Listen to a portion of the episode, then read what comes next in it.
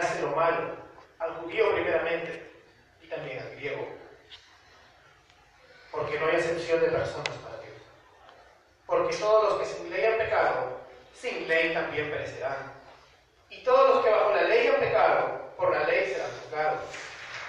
Porque no todos son los oidores de la ley los justos ante Dios, sino los hacedores de la ley serán justificados. Porque cuando los gentiles que no tienen ley hacen por naturaleza lo que es de la ley, estos, aunque no tengan ley, son ley para sí mismos, mostrando la obra de la ley escrita en sus corazones, dando testimonio su conciencia y acusándoles o defendiéndoles en su razonamiento. En el día en que Dios juzgará por Jesucristo los secretos de los hombres conforme a mi evangelio. Palabra de Dios. Vamos a ver. Padre eterno, te damos las gracias, Dios mío, porque estás con nosotros en este momento. Te pedimos, Señor, que abras nuestro corazón, ilumínanos, Padre Santo, para que tu palabra pueda calar hondo, Señor, para que haya una transformación dentro de nosotros, para que haya una conformación más y más a la imagen de Jesús, para que abras el corazón de los incrédulos, Señor, para que abras el corazón de tus hijos, Padre Santo, a un conocimiento mayor de tu gloria, Dios. Gracias, Padre Santo, en el nombre de Cristo. Amén. Bueno, hermano, como estábamos hablando, eh, esta es la continuación nada más de la serie. Y eh, el anterior sermón acerca de esta serie que le tocó a Carlitos, hablamos acerca de una gran verdad, y es que los seres humanos estaban totalmente entenebrecidos. ¿Recuerdan? Romanos 1, la finalización del capítulo 18 al 32 más o menos, al 36. Y si nos damos cuenta, eh, vimos que todos los seres humanos estamos totalmente caídos. Vimos esa doctrina que tal vez algunos ya conocen acá, que se llama la doctrina de la depravación total. ¿Se acuerdan? El hombre no solamente es totalmente caído, sino que es totalmente incapaz de llegar a Dios por mi cuenta. El hombre no solamente tiene el problema de que no puede, sino que no quiere. Incluso en el verso 18 dice, somos aborrecedores de Dios. ¿Te das cuenta de?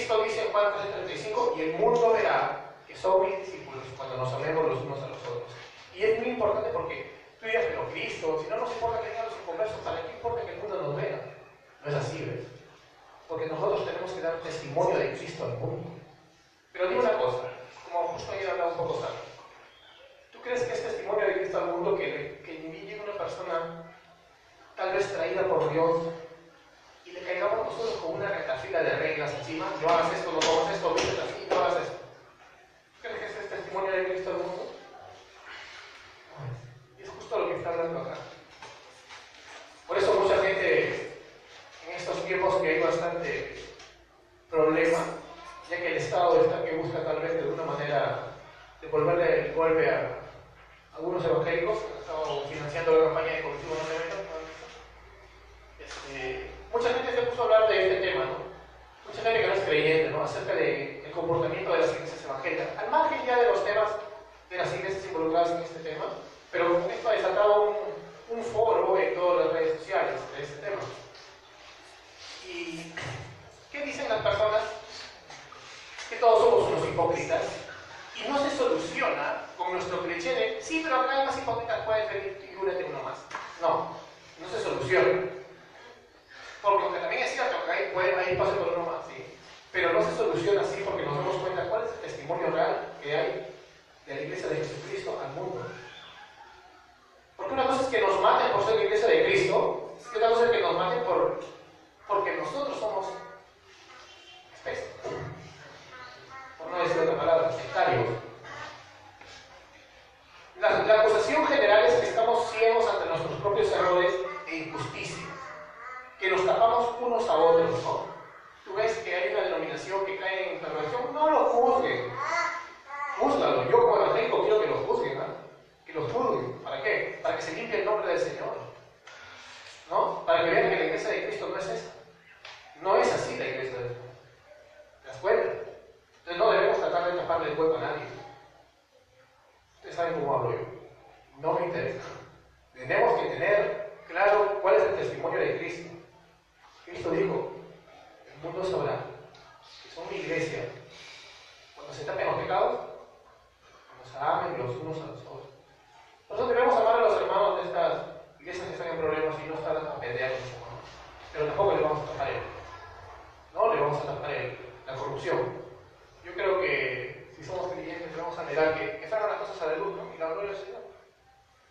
Pero bueno, el problema aquí es que el mundo realmente, generalmente siempre acusa a la iglesia de que no puede ver sus propios errores.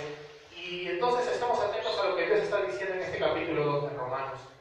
Estemos atentos a ver cómo Dios nos va a enseñar de que generalmente esta acusación, aunque provenga muchas veces del mundo, es cierta. Y tenemos que ser maduros y hacer mea culpa como iglesia. No solo la humana, estoy hablando de la, de la iglesia a nivel mundial. Todos aquellos que han creído. Es fácil ver los errores de los demás, ¿no? Y muy difícil tener, este, como podríamos llamarle, una alta cuota de falibilidad, ¿no? Tener bastante consciente que somos falibles, tener bastante consciente de que tenemos errores, de que estamos dando mal testimonio, o que incluso podemos estar presos del autoengaño. El autoengaño es cuando tú te crees justo aún en tus propias obras, por más que prediques las doctrinas de la gracia. No, yo creo que sí salvo por gracia, pero en el fruto de tu corazón se va a ver si eres una iglesia o una denominación que cree que se salva por obras. O que tal vez crees que tú eres mejor que otro, ¿no? O sea, no entiendes que es la justificación, no entiendes que tu identidad es Cristo, y eso se sucede cuando damos rienda suelta a lo que viene en nuestro corazón. Porque hay que entender también esto, hermano. Criticar y juzgar a los demás es algo que está en la naturaleza humana. Y no hay un solo día en que no lo hagamos. A ver, alguno acá nunca lo hace. De repente acá alguno de ustedes es un poco humanista y ya hace un poco lo que yo dije. O sea, eso pasa, pues.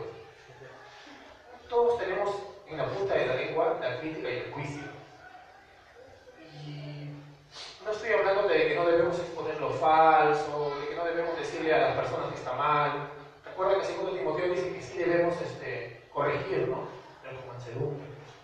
Pero yo te hablo de la crítica y el juicio condenativo, de lo que condenas, como ve, en el texto 2 de, de Romanos, ¿no? Una persona condenando, estás mal, ¿no? Yo estoy bien. Y eso es lo que Dios está acusando, vosotros. Eso es lo que Dios está disparándonos ahí, ¿no? Eso es lo que estamos armando. El apóstol nos muestra cómo muchos de nosotros podemos caer en esto.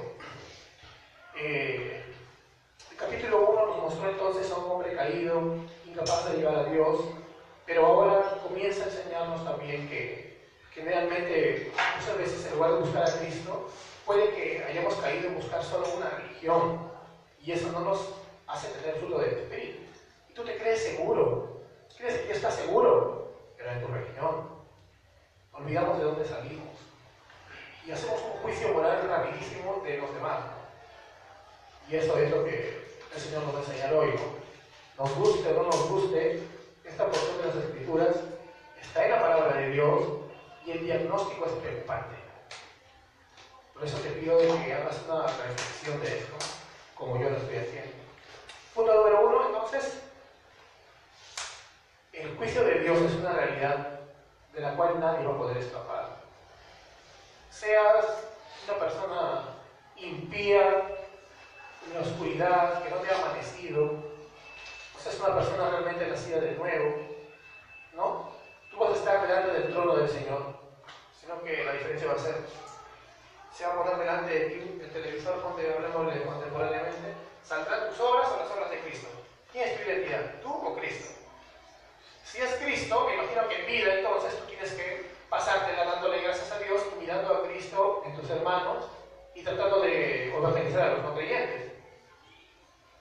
Porque si, realmente tú crees que Cristo es tu identidad, no tienes por qué juzgar a nadie, ya que reconoces tu incapacidad y que eres tan igual que el perverso que está afuera, pero simplemente justificado por gracia. Es la única diferencia. No hay salvación por obras. Cuando nosotros creemos que nos salvamos por gracia, pero nos mantenemos con obras, comienzas a juzgar a los demás. No, eso está mal. Hasta las cosas más tontas, se viste mal, toca mal, ¿no? Pero bueno, no se corta el pelo, se pone esto. Comenzamos con esas cosas, de frente nada más. Ya no voy a hacer pelo largo. Bueno, dice la palabra, por lo cual eres inexcusable hermano. Ni tú ni yo tenemos excusa alguna delante del Señor. ¿Por qué estoy empezando con nosotros? Porque tú dirás, sí, no, o sea, los mundanos no tienen excusa. No tienen, pero tú tampoco, pues. ¿O crees que por tus propias obras te vas a parar como los, como ya sabes lo que va a pasar, ¿no? Y al final dice que la palabra que todos se enmudecerán delante del trono del Señor y que nadie abrirá su boca. Pero entonces aparecerán las voces de uno, dos, tres, ¿cuántos sinvergüenzas van a decir, Señor, Señor, somos olvidados de tu nombre? Y le va a decir, apartados de mí, hacer la maldad.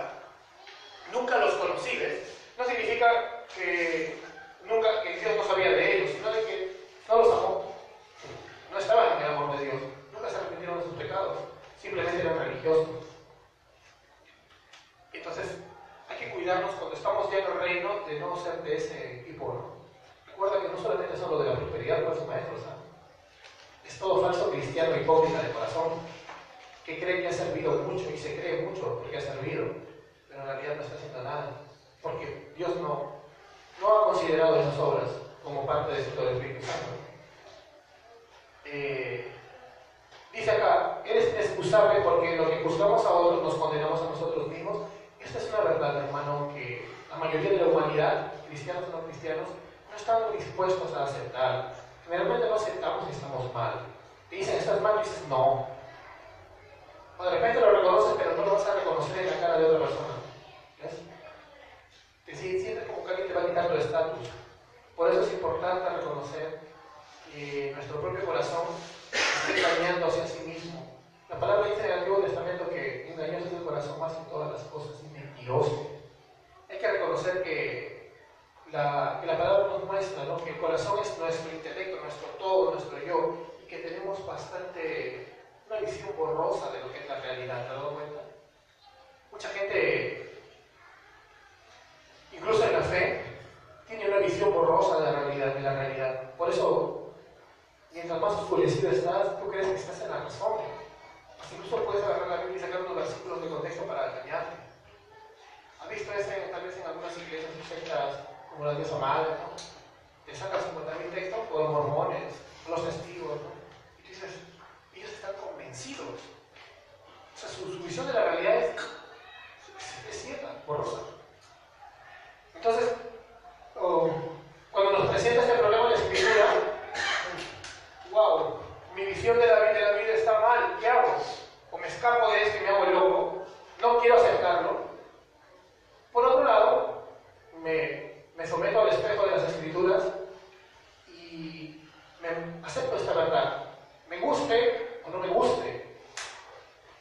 estoy delante del Señor en este momento?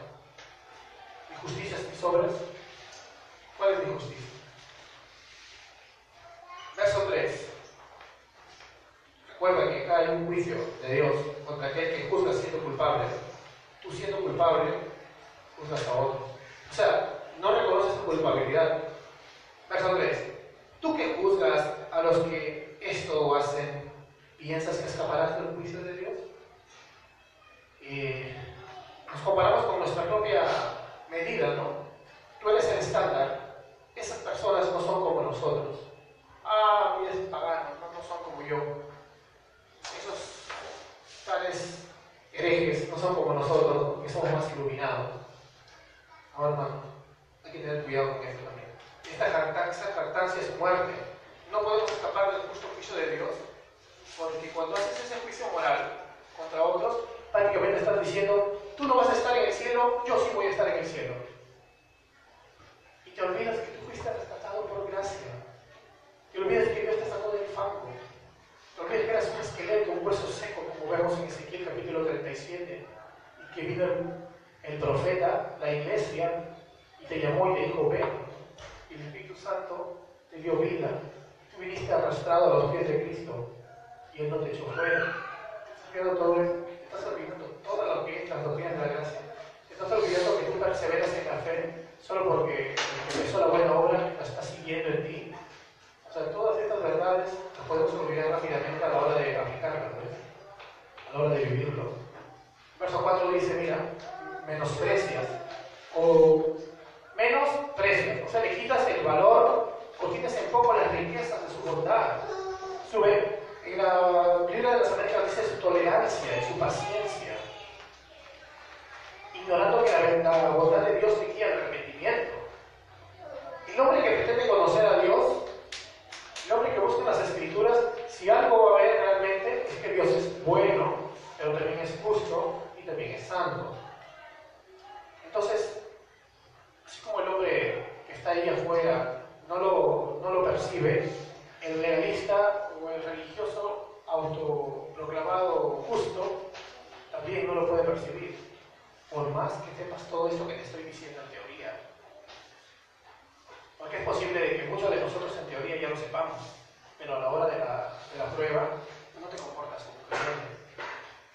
Eh, lo mejor es pensar que Dios es tan bueno, pero que no es santo y que no es justo. Dios es perfecto y su amor no es más grande que su justicia, ¿ves? Su justicia es así, su amor no es así. Él es perfecto en todos sus atributos. Por eso algunos teólogos le llaman a sus atributos también las perfecciones de Dios. Ahora, ¿qué pasa con esto? ¿Qué pasa cuando tú crees que Dios es amoroso, pero no es justo ni santo? Vamos a leer Proverbios capítulo 17, verso 15, para ver este error de pensar que Dios es tan bueno, que tal vez podríamos creer que tiene un amor injusto. Podríamos caer en el error de creer que tiene un amor injusto, ¿no? Es terrible. Proverbios capítulo 17, verso 15. Mira lo que dice la palabra de Dios, el que justifica al impío y el que condena al justo ambos son igualmente abominación al Señor. Estoy leyendo de la Biblia de las Américas.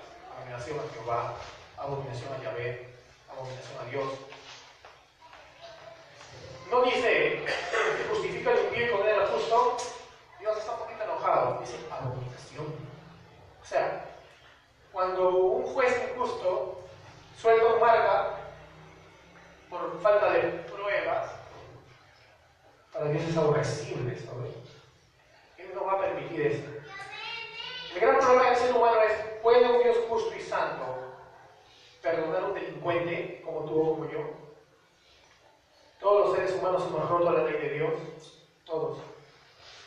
Hemos buscado delicias fuera de, la fuente de felicidad, como dice el Salmo 16, Y pretendemos estar delante de Dios como justo, con nuestras obras, cuando para Dios somos unos delincuentes. ¿Por qué? Porque al rato la ley ya has delinquido, ¿no? hace un tiempo le enseñaba así a esto, porque esta enseñanza casi la hago siempre haciendo, ¿sabes? Y se enojaron unas personas. No, pero ¿cómo va a delincuente? Y tuve que explicar y entendió, pero en ese momento choca, ¿no? Choca contra nuestro humanismo. Pues. Choca que digan delincuente. Te das cuenta y dices, pero yo soy tal, yo hago esto. No sirve de nada. Todas tus justicias, porque si las tienes, bajo el estándar humano, de repente eres una persona racional, eres una buena persona recoges gatitos en la calle, pero tus justicias son trapos de inmundicia. Tú y yo roto la ley. Cree, cree, eh, creer que, que porque tenemos una vida moralmente buena, Dios nos va a considerar como justos, o te puedes creer superior a la persona que no tiene la vida moralmente muy buena, es condenación para ti mismo. ¿Crees que Dios va a pasar por alto tus pecados? ¿Que podemos creer que llegaremos delante de Él tan campantes con esa justicia? No, ¿verdad? No hay excusa, dice entonces. Eres inexcusable tú que juzgas a otros, porque en eso te condenas. No hay excusa para el ser humano, y la palabra de Dios nos muestra esto, que estamos tomando en poco su Porque cuando tú no reconoces tu incapacidad de llegar a Dios y tu pecado, estás tomando en poco su bondad. ¿Te das cuenta? Tú no crees que eres tan amoroso como para perdonarte.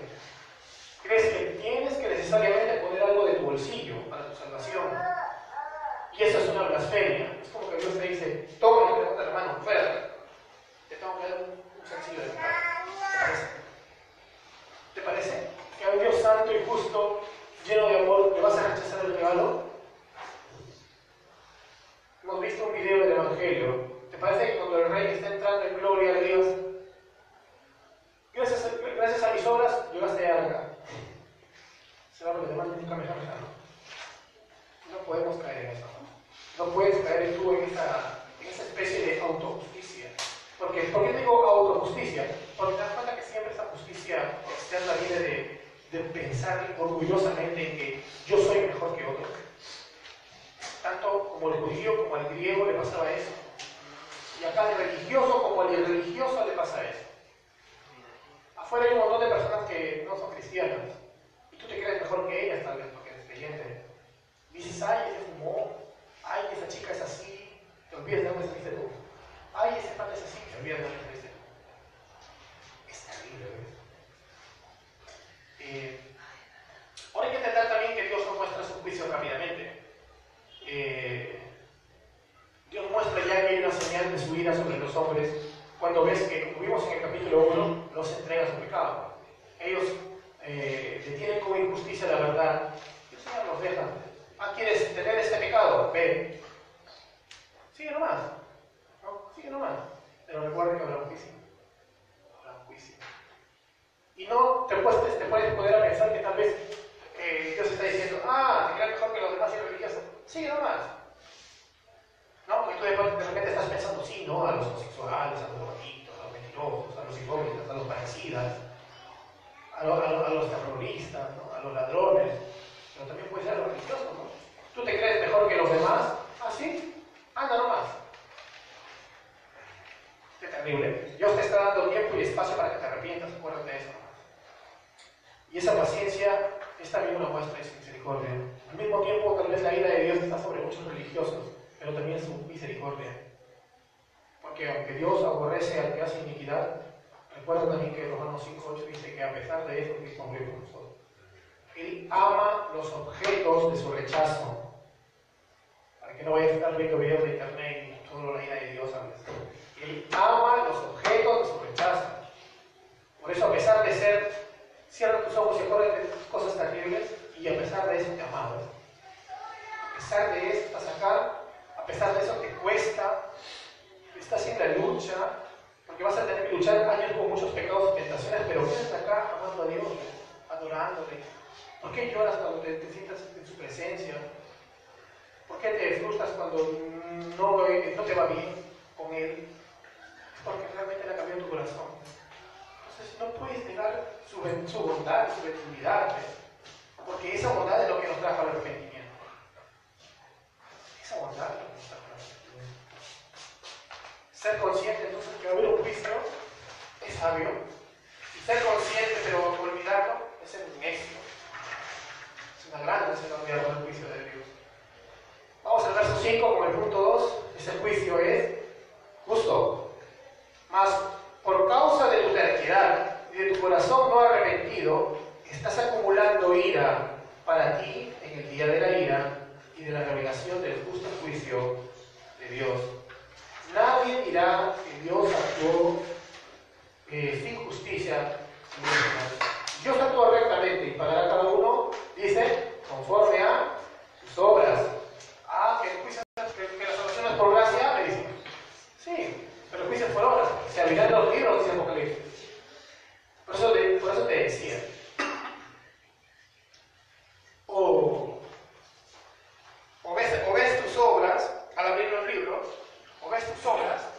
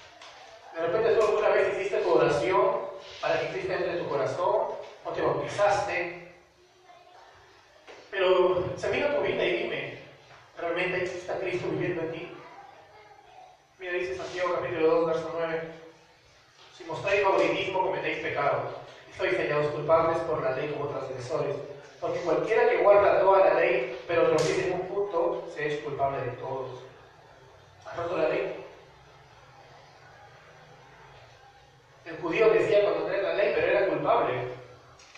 Porque él tenía la Torah, había leído y no iba a tener excusa delante del trono de Dios. Ninguno de los judíos iba a poder hacerlo. Ni siquiera los, los pescadores, ni los artesanos. No, no estoy hablando solo de los fariseos, el pueblo en sí. Porque desde niños eran educados en la Torah y no podían. No tienen excusa. El gentil tenía la ley guardada en su corazón, en su conciencia por cuando Dios se le había escrito ahí no lo había cumplido. El ejemplo que siempre les pongo, por ejemplo. Este, capa delante de Dios, Señor, tú no permitiste que conozca tu palabra, o Cristo, ni siquiera me mandaste a que me obliguen a ser cristiano como lo hiciste con, mi descendiente Atahualpa un. ¿No? No, yo no sabía nada de que existía Cristo, esto. Y Dios le va a decir, Amasúa, pequeña mayoría. Tú tenías en tu conciencia la ley de Dios. Tú tenías en tu conciencia la ley de Dios. Nadie tiene excusa de, porque la condenación no es por no ser cristiano. La condenación es por romper la ley de Dios. Por no haberle aprovechado. Por no haberle dado gloria, como vimos en sermones anteriores de Romanos, ¿no? Habiéndole conocido, no le dieron gloria, sino que le hicieron imágenes a los animales, a creían cosas creadas, como vimos en el capítulo 1 de Romanos. Y ese es el problema, Entonces tampoco, si somos ya creyentes, podemos esperar una gracia sin transformación. ¿no? Volviendo ya a la idea de, la, de las obras y la fe. Vamos a leerlo acá en Santiago capítulo 2. Ahora quiero que me ayuden, ¿quién lo puede leer? Santiago capítulo 2 del 14 al 26.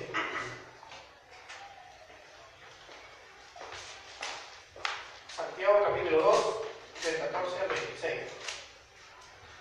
Para entender algo.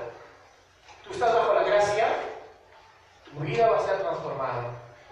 Tú dices que estás bajo la gracia. Y en medio de tus errores, de tus luchas, de tu pecado, tú aún amas y te deleitas en el pecado. Es posible que no seas creyente. Aquí no puede. Santiago capítulo 2, del 14 al 20.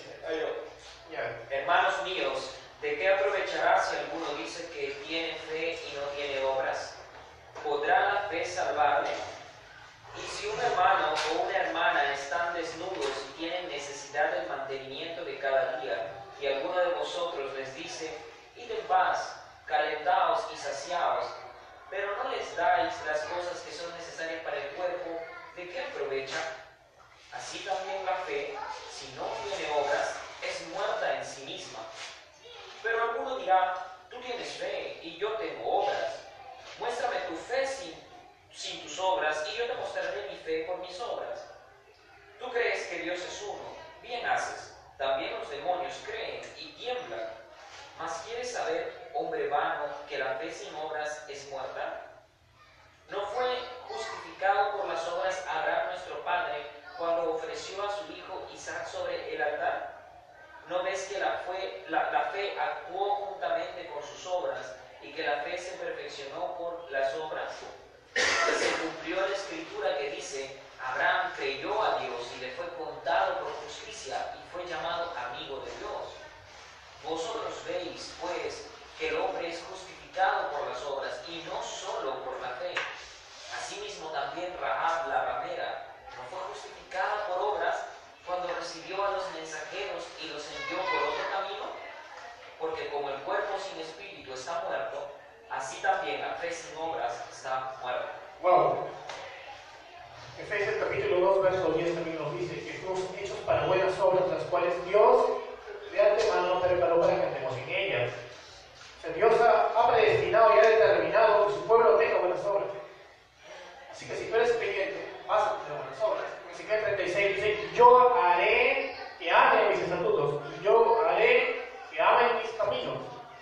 ¿Mm? Entonces, aquí vemos intencional de parte de Dios, que aquel a quien Él salva y le cambia el corazón de piedra por uno de carne, aquel a quien le infunde su espíritu en medio de sus errores, de su humanidad, de ese cuerpo de muerte que dice que es arrastrado a veces al pecado y le duele al apóstol Pablo, a pesar de eso va a haber fruto. Amén. No hay camino de salvación por medio de nuestras obras, pero las obras son una evidencia de la salvación.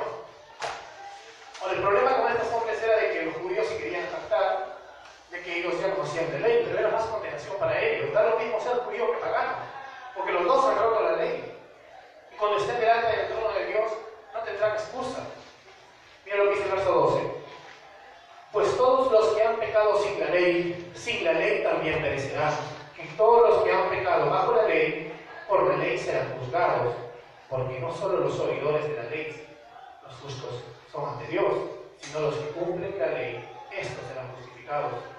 Porque cuando los gentiles que no tienen ley cumplen por instinto los dictados de la ley, ellos no teniendo ley son una ley para sí mismos, ya que muestran la obra de la ley escrita en sus corazones, su conciencia, dando testimonio y sus pensamientos, acusándolos unas veces y otras defendiéndolos. En el día que se cumple el Evangelio, Dios juzgará los secretos de los hombres mediante Cristo Jesús. Los paganos, por ejemplo los incas, poniendo el ejemplo de nuevo, ellos sabían cuando estaba algo mal y. A veces lo acusaban, ¿no? Voy a matar a mi padre acá con su tierra. No. Sabe que está mal. Lo hiciera o no lo hiciera, ya él tenía una conciencia que le estaba diciendo, ¿no? Por otro lado decía, ¿es bueno amar a mi madre? Sí, ¿no? ¿Es bueno amar a mi padre y no traicionar a Bueno, ¿no? Y sabía que estaba bien, porque tiene una conciencia. Nadie puede escapar de eso. Puede cicatrizar tu conciencia, volverte un loco, ¿no? Pero es la excepción y no la regla. El ser humano normalmente una conciencia y esa conciencia siempre le va a acusar o le va a mostrar que está bien en lo que hace. Por eso yo creo que sí hay eh, bondad no intrínseca en el ser humano, porque aún estamos eh, hechos a la imagen de Dios. Pero como hablamos también, esa bondad no nos sirve para alcanzar al Señor. El panorama se ve triste entonces para el ser humano, ¿verdad? Es difícil que alguien pudiera comprender tal vez la tristeza que tenía el apóstol Pablo cuando escribió esta parte, ¿no? Era una vergüenza también para un judío escribir, por ejemplo, el capítulo 1, donde pone esa lista de pecados. Era una vergüenza para un judío tocar esos temas. Se está escribiendo acerca de inmoralidad, homosexualidad, ¿no? Esas cosas no se tocaban en ese tiempo, eran un tabú. Y el apóstol Pablo tuvo que hacerlo. Era vergonzoso para su tiempo, pero él se tuvo que despojar de esta vergüenza para escribirle a, a los cristianos de Roma y sacó a la luz esta, esta triste verdad de la condición del corazón del ser humano, ¿verdad? Con lujo de detalles y registró los pecados de su tiempo, pero que no distan mucho de los pecados de ahora, porque el corazón de los hombres del siglo I es igual al corazón de los hombres actualmente, igual al corazón de los hombres en los tiempos de Adán, de Caín. Eh, Pablo sabía que este capítulo sería leído no únicamente en su tiempo, sino para la posteridad y que incluso sonrojar a muchas piadosas personas. ¿no? Sin embargo, lo escribió deliberadamente, él escribió intencionalmente, él escribió a propósito. Quería que el mundo sepa y que la iglesia sepa qué es lo que dice Dios acerca de esto. Lo escribió inspirado por el Espíritu Santo. Pablo sabía que debía haber escrito esto para avergonzar a los, a los caídos, ¿no?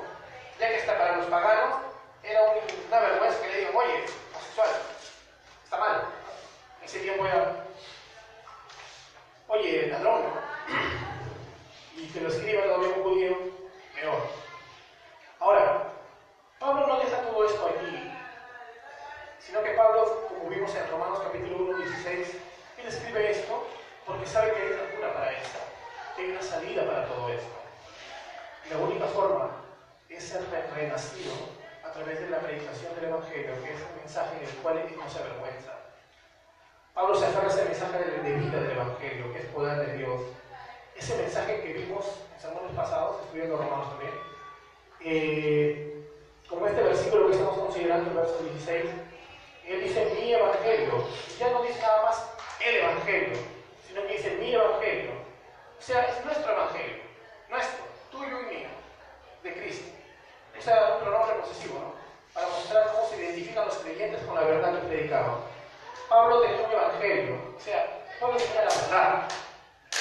Y creía que más allá de toda duda que este evangelio era poderoso para sacar a las personas de este estado, para transformar los corazones, para salvar la vida y para transformar el mundo.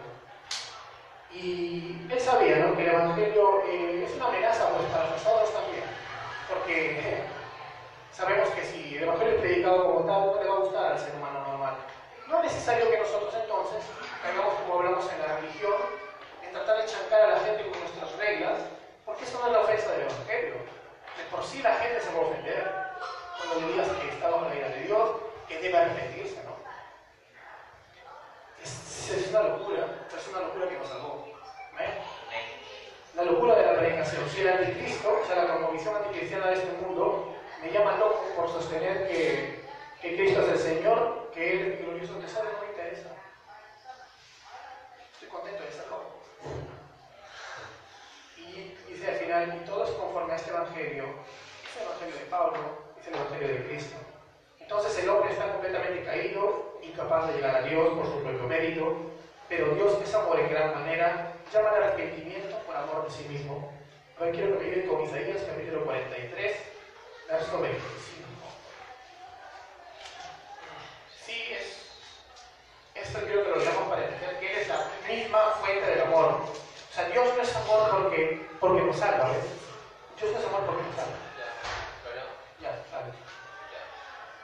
43, 25. Sí. Ya. Yo, yo soy el que arraigo tus rebeliones por amor de mí y no me acordaré de tus pecados. Amén. Por amor de mí mismo. Él nos- nosotros te amamos porque nos amó primero. Él es la fuente del amor, ¿no? Por eso Dios es amor. Entonces el llamado para ti que crees y tal vez para, los que, para ti que no crees, si es que algo que no cree por acá como por allá. O sea, tú torna tu camino de norte a sur, cambia. El Evangelio es descanso y felicidad para el que se arrepiente, pero es condenación para el que transgrede, para que el escuchando esta buena noticia de salvación la rechaza. Peor para el religioso que dice, yo ya estoy bien, ya, estoy bien. No tienes que predicarme de nuevo. ¿Has escuchado eso?